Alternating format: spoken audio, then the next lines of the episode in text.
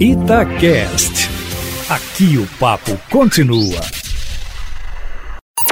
Em cima do papo, com Edilene Lopes secretário-geral do governo de Minas, Matheus Simões, afirmou em entrevista a Itatiaia neste domingo que a escala de pagamento do servidor público estadual e o repasse para outros poderes depende, além da sanção do Plano Mansueto, da reunião que está marcada na próxima quinta-feira entre o governador Romeu Zema e os chefes de outros poderes e instituições, como a Assembleia Legislativa, o Tribunal de Justiça, o Ministério Público, a Defensoria Pública, o Tribunal de Contas e o Tribunal de Justiça Militar. O prazo para que o repasse seja feito para os outros poderes é quarta quarta-feira, dia 20. O secretário disse temer que sejam bloqueados recursos nos cofres do Estado caso o repasse não seja realizado e frisou que o que há de recurso em caixa hoje é verba carimbada exclusivamente para o combate à Covid-19. O governo evita dizer diretamente que os outros poderes precisam abrir mão de parte de seus orçamentos, mas a verdade é que o executivo aguarda a contribuição dos demais, o que, se ocorrer, pode gerar impacto no pagamento de despesas do legislativo e do Judiciário, o que inclui a folha de pagamento desses poderes e os salários dos servidores destes poderes. A outra condição para que o governo anuncie a escala, de acordo com o governador e os secretários, é a sanção do chamado Plano Mansueto, que vai permitir que o governo federal recomponha as perdas dos estados com o ICMS. Para Minas Gerais, serão 3 bilhões de reais, divididos em quatro parcelas de 750 milhões, que, segundo o governo, são insuficientes. O projeto, aprovado no Congresso, está há mais de uma semana nas mãos do presidente da República, aguardando sanção. Enquanto isso, Jair Bolsonaro permanece em guerra com os governadores contra o isolamento e pela abertura do comércio. Hoje, o secretário estadual de Saúde, Carlos Eduardo Amaral, ao ser questionado sobre a expectativa em relação ao novo ministro, fez questão de reafirmar o posicionamento do governador Romeu Zema de não entrar em conflito com o governo federal para conseguir a ajuda que Minas precisa. Com a ajuda do governo federal e a colaboração de outros poderes sendo considerados insuficientes, o governo do estado aposta depois disso na aprovação de reformas na Assembleia Legislativa, como a da Previdência, a administrativa para reduzir custos da máquina pública e as privatizações, que devem ser enviadas em breve à casa.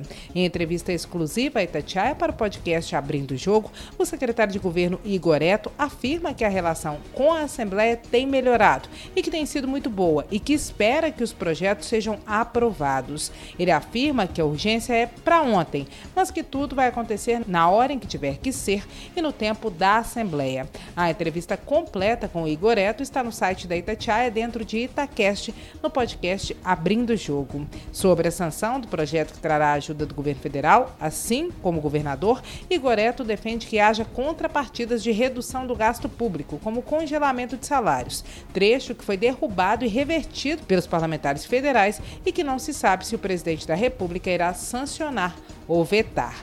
No final de semana, em entrevista a Itatiaia, o diretor do Sindifisco, Sindicato dos Auditores Fiscais da Receita Estadual, dos fiscais e dos agentes fiscais de tributos de Minas Gerais, Danilo Militão, afirmou que o governo tem recursos para pagar o funcionalismo e que não o faz para pressionar a Assembleia a fazer as reformas de interesse do Executivo.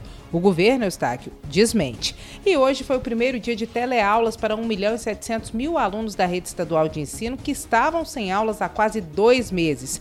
E o número de acessos foi recorde. O aplicativo Conexão Escola é o oitavo mais baixado do Brasil hoje no Google Play. Foram 485 mil downloads. E as aulas foram visualizadas no YouTube, de acordo com a Secretaria Estadual de Educação.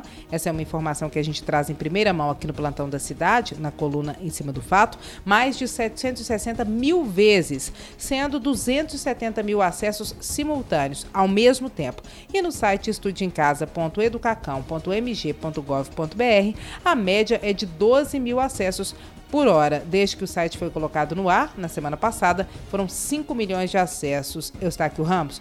Em Belo Horizonte, o prefeito Alexandre Calil, sobre isolamento, disse em entrevista coletiva hoje que vai anunciar na sexta-feira, em coletiva, às duas da tarde, se flexibiliza ou não a quarentena a partir da próxima segunda, aqui em Belo Horizonte. Segundo ele, tudo vai depender dos números de casos e também da ocupação de leitos na capital. O prefeito afirmou que houve uma queda no isolamento na cidade que é preocupante preocupante e está colocando a reabertura do comércio em risco. Calil pediu à população para que nos próximos dias, terça, quarta, quinta e sexta-feira, fique em casa o máximo que puder. Belo Horizonte iniciou hoje a instalação de barreiras sanitárias em 10 dos 18 pontos que terão controle na divisa com cidades vizinhas. Os ocupantes de veículos passam por medição rápida de temperatura e, em caso de febre, a pessoa é encaminhada para a unidade de saúde. A medida gerou engarrafamento em algumas vias, Eustáquio Ramos. E no sábado, só para a gente lembrar um acontecimento do cenário nacional, o presidente da República, Jair Bolsonaro, tinha um pronunciamento em rede nacional marcado para as oito e meia da noite, mas desistiu durante a tarde. O presidente, que mais uma vez defenderia o fim do isolamento, estaria aguardando ter o nome de um novo ministro da Saúde antes de se pronunciar oficialmente. E a palavra do ABC da política de hoje, Eustáquio Ramos, é verba carimbada. Verba carimbada é a verba no orçamento público que tem destinação específica, normalmente garantida por lei. Recursos que devem ser utilizados com uma finalidade própria, por exemplo, na saúde ou na educação. É isso, Eustáquio. Quem quiser acessar mais informações sobre o ABC da política pode entrar no meu Instagram, arroba. Amanhã eu volto, Eustáquio, sempre em primeira mão e em cima do fato. Obrigado.